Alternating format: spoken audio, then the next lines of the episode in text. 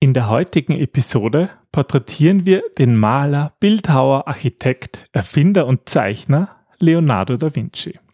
Er gilt als der Inbegriff eines Renaissance-Mannes und wäre möglicherweise auch ein guter Design-Thinker gewesen. Willkommen beim Design Thinking Podcast Mehr Erfolg und Spaß im Unternehmen. Hier gibt es Tipps und Tricks aus dem Beratungsalltag von Ingrid und Peter Gerstbach, damit du kreativer und erfolgreicher wirst und mehr Freude bei der Arbeit hast. Und jetzt geht's los. Viel Spaß! Hallo und herzlich willkommen zum Design Thinking Podcast. Mein Name ist Peter Gersbach und gemeinsam mit meiner Frau Ingrid Gersbach freue ich mich, dich heute wieder begrüßen zu dürfen. Wir haben heute ein 500-Jahr-Jubiläum zu feiern. Ähm, am 2. Mai, um genau zu sein. Okay, wir hatten am 2. Genau. Mai ein 500-Jahr-Jubiläum zu feiern. Nicht der von unserem Podcast, der ist zwar auch schon sehr alt, aber noch keine 500 Jahre. Nein, heute geht es um Leonardo da Vinci, der vor ja, fast genau 500 Jahren verstorben ist. Genau. Und wir finden, dass das irgendwie ein interessanter Mensch war. Ja, definitiv. Also es war, er war ja einer von den Universalgenies. Ähm, von denen jetzt nicht nur unsere Meinung. das ist jetzt so ziemlich allgemein bekannt, ja. Na, dann gehen wir mal in Medias Res. Ähm, okay. Ähm, Wer war Leonardo da Vinci? Er wurde am 15. April 1452 in ein Bauernhaus innerhalb der Gemeinde Vinci geboren. Deswegen, war ein unehelicher Sohn. Er war ein unehelicher Sohn von einem angesehenen florentinischen Notar, der hieß Ser Piero, und einer jungen Bäuerin namens Katharina. Einer Magd oder so, ja. Und dann wurde er eben ähm, von seiner Stiefmutter und seinem Vater erzogen und im Alter von fünf Jahren zog er dann auf das Familiengut seines Vaters, ähm, eben in der Stadt Vinci. Und daher kommt auch der Familienname. Also eigentlich Leonardo aus Vinci gut kombiniert. Mhm. Und dort lebte er dann mit seinem Onkel und seinen Großeltern. Und ähm, er hat ja auch schon relativ früh irgendwie Interesse gezeigt an, an, an so an Künstler und sein künstlerisches Talent zeigen können, oder? Naja, also ähm, was einmal wichtig ist, dass er eigentlich nur sehr rudimentäre Lese-, Schreib- und Mathematik-Unterrichtseinheiten hatte, aber sein künstlerisches Talent sich einfach schon sehr früh gezeigt hat. Und so hat er im Alter von 14 Jahren eine Lehre bei dem bekannten Künstler Andrea del Verrocchio in Florenz begonnen und hat von ihm auch viele technischen Fähigkeiten, einschließlich der Metallverarbeitung, Lederkunst, Zimmerei, Zeichnen, Malen, Ingenieur und so weiter gelernt. Und ähm, angeblich ist diese diese Liaison, wollte ich jetzt schon sagen, diese Verbindung zwischen Schüler und Meister zu Bruch gegangen, ähm, weil der Meister eifersüchtig war auf seinen Schüler. Da gibt's ja auch ein Zitat, was er später dann gesagt hat, dass eben das einen guten Lehrer ausmacht, der das sozusagen aushält, hm. dass sein Schüler ihn überflügelt und dass es eigentlich nur dann ein guter Lehrer ist, wenn es der Schüler auch tut. Ja. Aber gut, ist wahrscheinlich nicht einfach. Kann ich mir gut vorstellen, ja, dass das dann auch in die Brüche gehen kann. Und er hatte wirklich glaube ich, vielerlei, ein, großes, großes Talent gehabt und gilt eben als, als so ein, ja, ein Universalmensch, der eben Maler war, aber eben auch Bildhauer und Architekt und Erfinder und Zeichnungen hat er gemacht. Und ich glaube, es gibt ja viele, viele Werke, die auch wirklich eine, eine Wahnsinns, Wahnsinnsqualität und Leistung haben von ihm. Und also da können wir eigentlich schon wieder an unsere ähm, letzte Episode anschließen, weil Da Vinci war vor allem bekannt für diese unstillbare Neugierde, für diese Beobachtungsgabe und seinen scharfen Verstand. Und das hat so, ich nehme an, daher kommt auch dieses vielseitige Interesse und dieses Hineintigern in die unterschiedlichen Gebiete und, und ja, den Wissensaufbau. Angeblich hat er auch 150 Bücher in seinem Leben gelesen, was zu der Zeit sehr viel war. Wow, okay.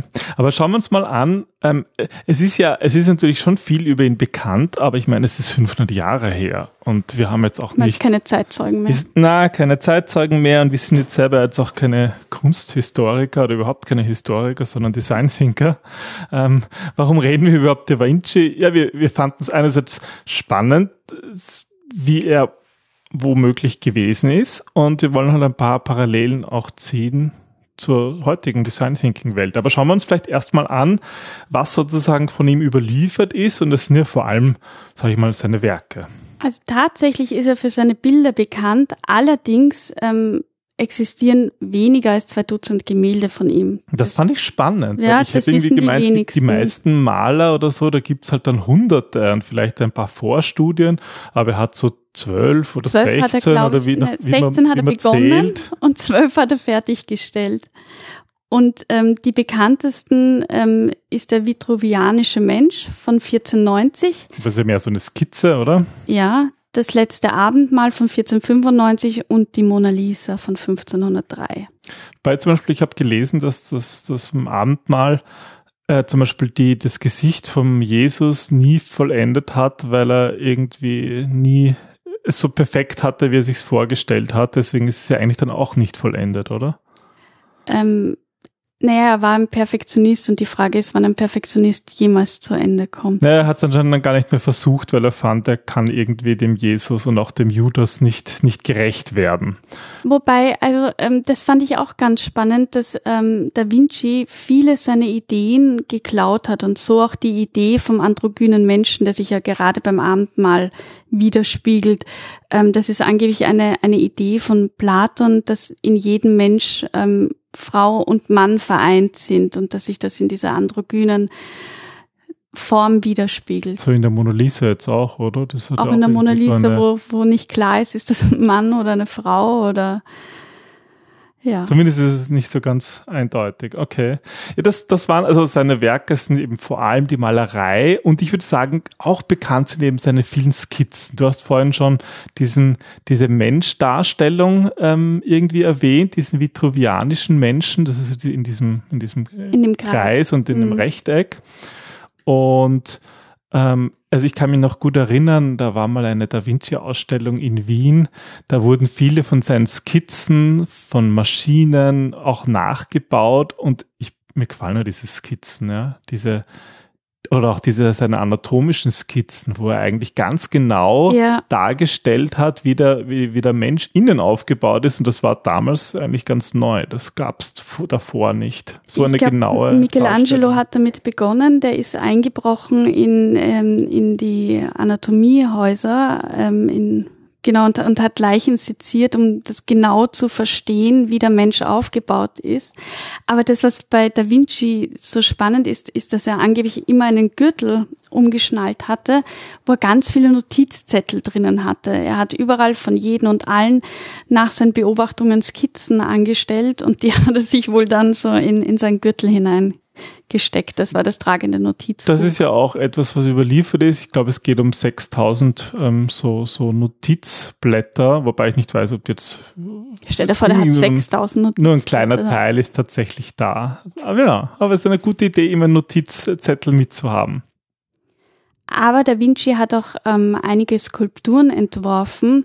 Sehr viele sind es nicht, weil auch da hat er eigentlich ähm, die Aufträge angenommen und bevor es zum Abschluss gekommen ist, ähm, ist einmal Krieg ähm, übers Land gebrochen und ein anderes Mal war auch nicht zufrieden mit der äh, 16 Meter hohen Reiterstatue und hat deswegen das Projekt frühzeitig beendet. Also angeblich sagt er von sich selber, dass er die Idee die Idee mehr liebe als deren Ausführung und dass am Anfang einer Tätigkeit irgendwie immer bereits auch ans Ende denken würde. Ähm, aber ja, das sind, glaube ich, so Dinge, die schwer im Nachhinein irgendwo festzustellen sind. Ja, sie sind schwer im Nachhinein festzustellen. Auf der anderen Seite ähm, ist es halt schon noch deutlich, dass er viele Dinge einfach nicht zu Ende geführt hat und der Perfektionismus ihn auch äh, davor bewahrt hat, quasi ähm, ein, ein Ergebnis abzuliefern, das in seinen Augen einfach nicht perfekt war. Und das widerspricht eigentlich wiederum den Denken eines Design Thinkers, der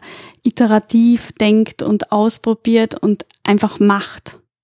Also was ich spannend fand, ist bei seinen Skizzen, die so viele Skizzen von Maschinen und diese Ausstellung, in der ich da mal war, da haben, da wurden noch viele von diesen Maschinen nachgebaut und das Witzige fand ich ja, dass die oft gar nicht funktionieren. Ja, er war ein guter Erfindergeist, aber es blieb halt im Geiste, oder? Zum Beispiel gibt es also Zahnräder, die irgendwie eigentlich in seinen Skizzen gegenläufig sind und eigentlich einen Getriebeschaden verursachen würden. Oder es mhm. gibt also einen Hubschrauber, den er erfunden hat und dann hat er als, als, als Rotor nicht so, ein, so eine Art Windradrotor genommen, sondern so diese archimedische Schraube, die man nutzen kann, um zum Beispiel Wasser zu pumpen. Mhm, und funktioniert in der Luft nicht. Genau, ja, das mhm. funktioniert im Wasser und das kannte er wohl, aber sozusagen die Übertragung auf die Luft hat eigentlich nicht funktioniert. Aber ich glaube, darum ist es ihm wohl auch gar nicht gegangen. Er war generell fasziniert von, von Wasser und Luft und hat gern beobachtet, aber das schauen wir uns ja dann eh noch an. Ja, spannend ist natürlich auch, in welcher Zeit er gelebt hat.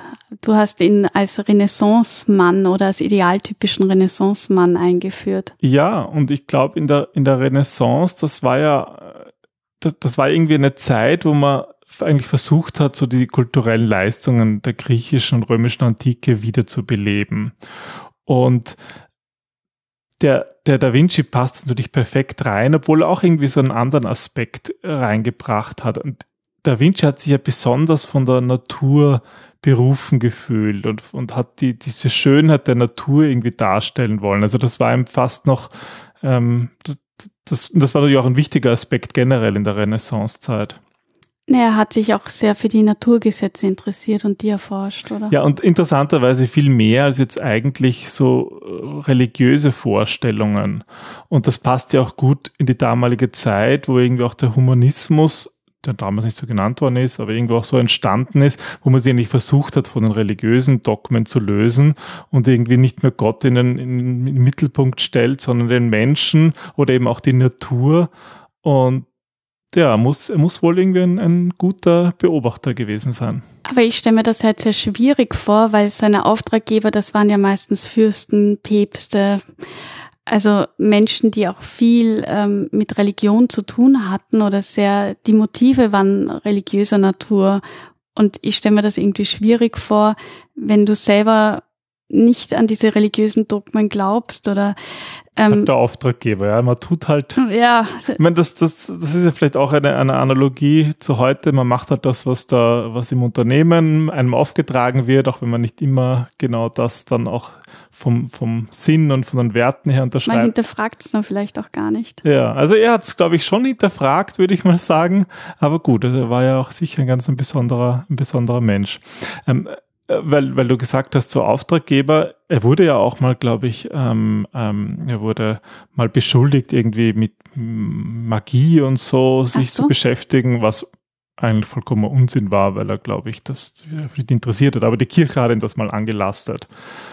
Okay. Aber denke ich, er war da viel zu sehr Naturwissenschaftler, um sich dafür gar nicht zu interessieren für irgendwelche magischen Rituale.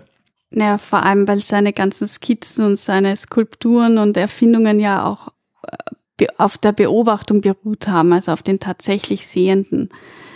Das ist ja auch das, glaube ich, was wirklich interessant ist von ihm. Wie hat er eigentlich gearbeitet? Und das eine ist sozusagen dieser Notizzettel, den du, ja. den er immer bei sich hatte, so ein Notizbuch, wo er einfach immer seine Gedanken aufgezeichnet hat. Und ich finde, das ist doch etwas, woraus wir als Design Thinker auch etwas lernen können, weil wir auch viel mit den Händen denken. Und das hat Absolut, er wohl auch gemacht. Ja, er hat auch ähm, während den Sitzungen für seine Mona Lisa zum Beispiel Musik spielen lassen, um dieses kreative Denken anzuregen, was wir ja in unseren Sessions auch immer wieder machen, um, ja. um einfach aus diesen blöde, Rationalen rauszukommen. Blöd war halt damals musste man noch irgendwie also Musik, Musiker holen. Heute drücken wir einfach auf den, auf den Player und es geht los. Aber ist ja eigentlich wirklich eine gute Idee. Ich würde gern wissen, was er da gehört hat, aber das wird nicht überliefert sein, vermutlich. Na, wer weiß, müsstest du noch ein bisschen forschen. Ich stelle mir vor, dass er, na, keine Ahnung, was man damals so gehört hat. Ja, wie gesagt, wir sind keine Kunsthistoriker. Venezianische Musik nehme ich an. Opern. Auf jeden Fall hat er, wie du vorher schon erwähnt hast, extrem viel in der Natur beobachtet und irgendwann dürfte er sich auch die Frage gestellt haben, warum der Himmel eigentlich blau ist und wie das ist, wenn man immer weiter in die Lüfte steigt. Und also das fand ich ja spannend, weil er hat durch seine Beobachtungen viele viele ganz richtige Beobachtungen gemacht, die eigentlich, wo er seiner Zeit eigentlich weit voraus war. Mhm. Also zum Beispiel das mit dem, ähm, dass der Himmel blau ist. Er hat halt erkannt, dass das irgendwie an der Luft und an, an einem Wasser in der Luft liegt und hat irgendwie gesagt, irgendwann, wenn du so hoch aufsteigst, dann bist du von vollkommener Finsternis umgeben, obwohl es ja keinen Berg gibt, wo man das ausprobieren könnte. Aber das hat er halt. Das war seine Vorstellungskraft. Und die stimmt ja auch wirklich. Ich meine, ja. wenn man jetzt sieht, wie wenn eine SpaceX-Rakete oder so live übertragen wird, wie die immer höher rauffliegt und irgendwann ist es schwarz. Das ist, das sowas finde ich halt dann spannend, wie man durch Beobachtung ja solche Schlüsse dann ziehen kann. Wir haben auch schon vorher erwähnt, dass er viele seiner ähm, Erfindungen oder seiner, dass er sich gerne anderen Gedankengut, ähm, ja, sich ausgeborgt hat. Unter anderem sind ja viele seiner Erfindungen, seiner Ingenieurarbeiten ja eigentlich Skizzen von mittelalterlichen Autoren, oder? Ja, da hat er wohl viel übernommen, was ja auch wichtig ist. Ähm, und er war ja auch ein Gelehrter und hat sich viel, hat eben viel gelesen, sich viel angeschaut und sich deswegen auch viel von diesen Dingen bedienen können. Ja, und deswegen äh, ist es halt teilweise auch nur bei den Skizzen geblieben und nicht bei der Realisierung, weil die Idee dann doch auch hier interessanter ist als die Ausführung. Ich habe von Da Vinci noch ein Zitat gefunden, wo er geschrieben hat, ein guter Maler hat zwei Hauptobjekte zu malen, den Menschen und die Absicht seiner Seele. Ersteres ist leicht, letzteres schwer, denn es muss sich durch Gesten und die Bewegung der Gliedmaßen ausdrücken. Und ich finde, das ist, das ist das Faszinierende auch im ganzen Design Thinking, dieses nicht nur verstehen, was man sieht, sondern auch das Hinterfragen, was damit eigentlich abgeht und dieses die Abgleichen zwischen Absicht und, und Idee und Ausführung und Mensch und dass der Mensch im Mittelpunkt steht und nicht die Religion oder irgendwelche Dogmen oder. Oder irgendwelche Fakten, die sozusagen, wir haben das ja oft bei unseren Beobachtungen, dass dann die Leute irgendwelche Fakten darstellen, aber eigentlich sind es diese Absichten, diese Kombinationen. Ja, und das, das finde ich, also das fand ich total spannend und das war für mich der wichtigste Punkt bei Da Vinci, dass er auch das Sehen eigentlich als, als wichtigsten Sinn und die Augen als wichtigstes Organ des Menschen bezeichnet hat. Dass es eigentlich um die Beobachtung geht und das Hinterfragen und, und dass darin diese Schönheit, diese Faszination liegt. Und ich meine, diese, dieses doch sehr faszinierende Bild Mona Lisa, da weiß man auch nicht, was die so recht denkt. Aber irgendwie, irgendwie dieses verschmitzte Lächeln, es ist faszinierend. Ja. Und ich finde, das zeigt irgendwie das ganz gut. Dieses, dieses, es geht da nicht nur um den Pinselstrich und um die Mimik. Da ist irgendwie etwas drinnen versteckt, so eine Absicht, die man eben nicht recht ergründen kann. Ich finde ja, ähm, in jedem Buch steckt die Seele des Autors drin und in jedem Bild steckt die Seele des Künstlers drinnen. Und wir können immer nur erraten, was er oder sie sich dabei gedacht hat, wie das Werk erschaffen wurde. Aber dieses Hineinversetzen in diese, diese Zeit, in dieses Denken. Also als ähm, Da Vinci auch alt geworden ist, äh, haben die Auftragsarbeiten nachgelassen, die Nachfrage. Ich nehme mhm. an, auch wegen wahnsinnig pünktlicher Abgaben. Ähm, auf jeden Fall hat er dann auch begonnen, sich mehr in diese Wissenschaft wieder hineinzudenken. Und sein letztes Werk war ein mechanischer Löwe, der gehen konnte und die Brust irgendwie geöffnet hat. Und wie er diese Brust geöffnet hat, hat er innen drin einen Strauß Lilien gehabt. Hm. Das finde ich irgendwie schön.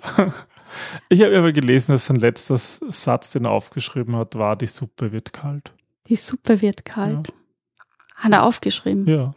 Nee, er starb auf jeden Fall am 2. Mai 1519 im Alter von 67 Jahren nicht an einer kalten Suppe, sondern an einem Schlaganfall. Und ähm, sein Erbe war sein Assistent Melzi. Der wurde auch zum Vollstrecker seines Nachlasses und ja, hat das, hat seine Werke, glaube ich, auch fortgeführt in seinem Sinne. Und ich glaube, abschließend wird ja oft ähm, Da Vinci so als Universalmensch ähm, tituliert. Da gibt es zum Beispiel auch einen, einen Satz über Da Vinci von Sigmund Freud, der gesagt hat, er glich einem Menschen, der in der Finsternis zu früh erwacht war, während die anderen noch alle schliefen. Mhm. Das ist irgendwie ein schöner Satz, wo man sich vorstellen kann, was der eigentlich alles geleistet hat in einer doch noch sehr dunklen Zeit, eben wo das Mittelalter gerade so ähm, überkommen worden ist und wo es auch irrsinnig viele Dogmen geben musste. Ich meine, seine Auftraggeber waren kirchliche äh, Vertreter, die natürlich eine Vorstellung hatte, was er da malen sollte. Und, und diese, diese kirchlichen Darstellungen und basierend auf den kirchlichen Dogmen, die macht's, glaube ich, so einem Universalmensch schwierig.